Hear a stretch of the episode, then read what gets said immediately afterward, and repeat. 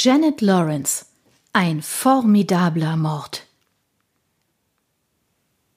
Kapitel 1 Der Kuchen leuchtete golden in der Sonne und triefte vor Köstlichkeit. Alles an ihm, seine runde Form, seine satten Farben und die vom Sirup glänzenden Streusel, versprachen Süße und Gehalt. Eine üppige und verschwenderische Befriedigung. Süßer Honigkuchen für ein süßes Paar in den Flitterwochen, sagte Helen Mansar, während sie ihn auf den Tisch stellte.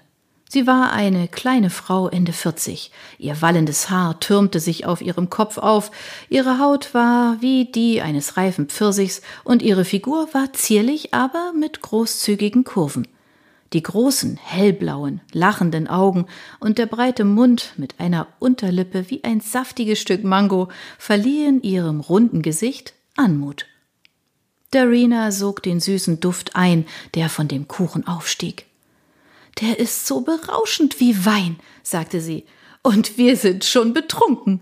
Sie lächelte den Mann an, der neben ihr auf der mit Kissen bedeckten Bank saß. Sie wirkte entspannt, ein Hinweis darauf, dass sich die Hochzeit als angenehme Überraschung herausgestellt hatte. Darina Lyle war jetzt Darina Pigram. Der neue Nachname war zwar keine Verbesserung, dafür aber alles andere am Verheiratetsein. Sie strahlte Glückseligkeit aus. Das verlieh ihrem einfachen, guten Aussehen wirkliche Schönheit ließ ihr langes, blondes Haar, das ihre Schultern umwehte, glänzen, milderte die Wirkung ihrer über ein Meter achtzig hohen Figur und lenkte die Aufmerksamkeit vom kompromisslosen Blick in ihren grauen Augen ab. Darina betrachtete nochmal den Kuchen. Warum ließ der Ring, der vor vier Tagen auf ihren Finger geglitten war, alles in diesem goldenen Licht erscheinen? Sie hatte vor der Hochzeit schon ein Jahr mit William zusammengelebt, hatte geglaubt, ihn durch und durch zu kennen und dass die Hochzeit ihre Beziehung lediglich förmlicher machen würde. Stattdessen schien es, als hätte vertrautes Essen neue Geschmäcker angenommen. Ich dachte immer, frisch vermählte Paare sollten die Flitterwochen allein auf einer einsamen Insel verbringen. Bernard Barrington Smith, das vierte Mitglied ihrer Mittagsrunde, ersetzte die Weingläser durch Sektflöten und öffnete eine Flasche Champagner. Sein schütteres Haar war von einem Panama-Hut bedeckt, um den Kopf vor der Sonne zu schützen. Der Hut warf einen Schatten auf seine rotblonden Augenbrauen, die blasse, bernsteinfarbene Augen beschützten, wie kleine Pflanzen, die an einer Felskante wachsen. Ich habe das immer für eine entsetzliche Vorstellung gehalten. Helen schnitt den Kuchen an und platzierte die Stücke auf provencialischen Fayence-Tellern. Allein gelassen zu werden ist wirklich das Letzte, was man als frisch vermähltes Paar braucht. All der Stress und die Anspannung der Hochzeit, die anstrengende Aufgabe, Dankesbriefe zu schreiben und die Verwandten davon abzuhalten, sich gegenseitig an die Kehle zu gehen und der schreckliche Prozess, ein neues Zuhause einzurichten. Ich glaube, die perfekten Flitterwochen bestehen aus vielen nicht so hektischen Aktivitäten und ein paar Freunden zwischendrin. Sie schenkte dem frisch vermählten Paar ein verschlagenes Lächeln, das ihre Rolle in der heutigen Flitterwochenunterhaltung bestätigte. Bernard füllte behutsam die Gläser, drehte über jedem mit einer schwungvollen Bewegung die Flasche, um Tropfen zu vermeiden, und setzte sich dann wieder in seinen Stuhl. Sein rundlicher Körper kämpfte gegen die Einengung der weißen Designer-Jeans und des schicken Hemdes, ein Stückwerk aus gestreifter und karierter grüner und weißer Baumwolle. Er erhob sein Glas. Sie will sagen, dass wir uns sehr geehrt fühlen, euch heute bei uns zu haben. Lasst uns auf eure Gesundheit trinken. Darina erhob das Glas und wechselte ein weiteres Lächeln mit ihrem Ehemann. Ehemann. Auf Englisch heißt es Husband. Sie sprach den Gedanken aus und legte ihre Hand auf seinen Oberschenkel. Was für ein seltsames Wort. Angelsächsisch nehme ich an. Erinnert an Bondsman, eine alte Bezeichnung für Leibeigene. Der Haussklave wenn ich mich recht erinnere, ist es altenglisch und den Teil mit dem Leibeigenen kannst du vergessen, sagte Bernard. Ich wusste gar nicht, dass du an der Universität warst, unterbrach Helen. Er warf ihr mit schiefem Kopf einen wissenden Blick zu. Es gibt andere Wege, sich Wissen anzueignen, als sich in einer Lehranstalt einzukerkern. William Husband bedeutet Hausherr. Dulde diesen Unsinn nicht, sprich sofort ein Machtwort. Der Bräutigam lachte.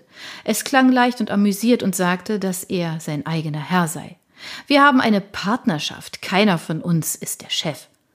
Dorina spürte, wie die Muskeln in seinem langen Bein unter ihrer Hand zuckten und legte ihre Finger fester um seinen Oberschenkel, während sie sich mit der freien Hand über den Kuchen hermachte. Hm, der schmeckt nach Liebe, sagte sie mit einem zufriedenen Seufzen.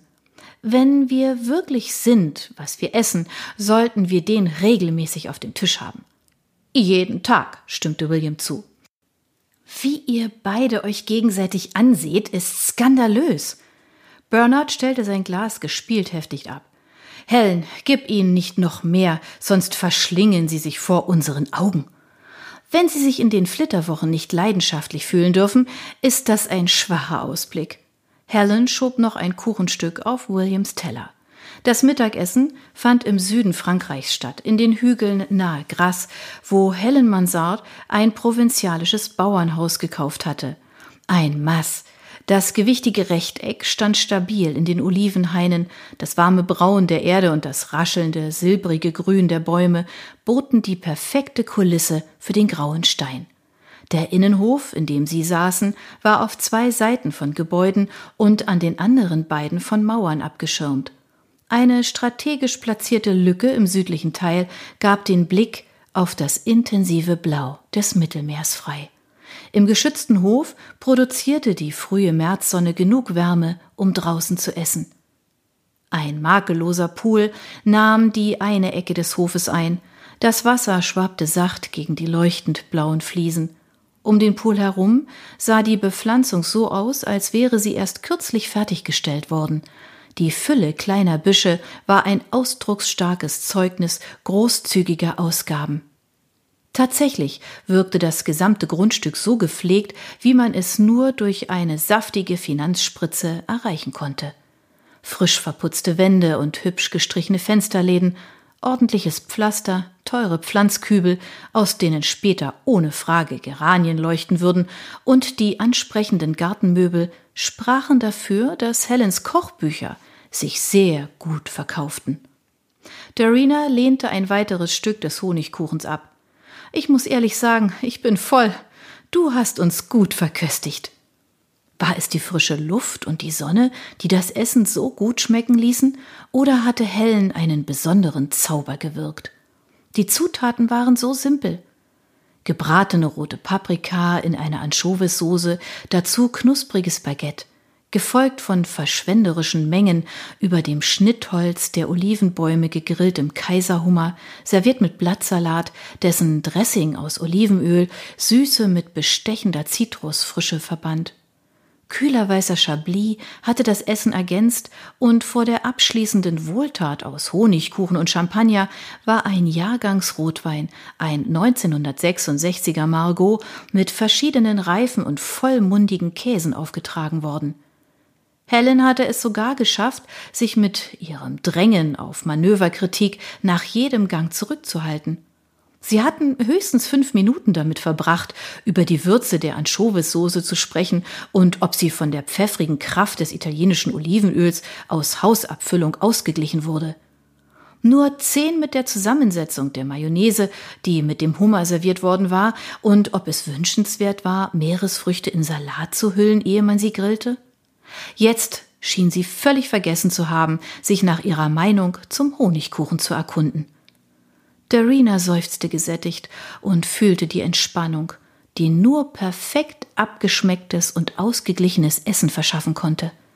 Sie lehnte sich zurück und ließ den Frieden und die Ruhe des alten Bauernhauses und seiner Kulisse wie Seide über sich gleiten.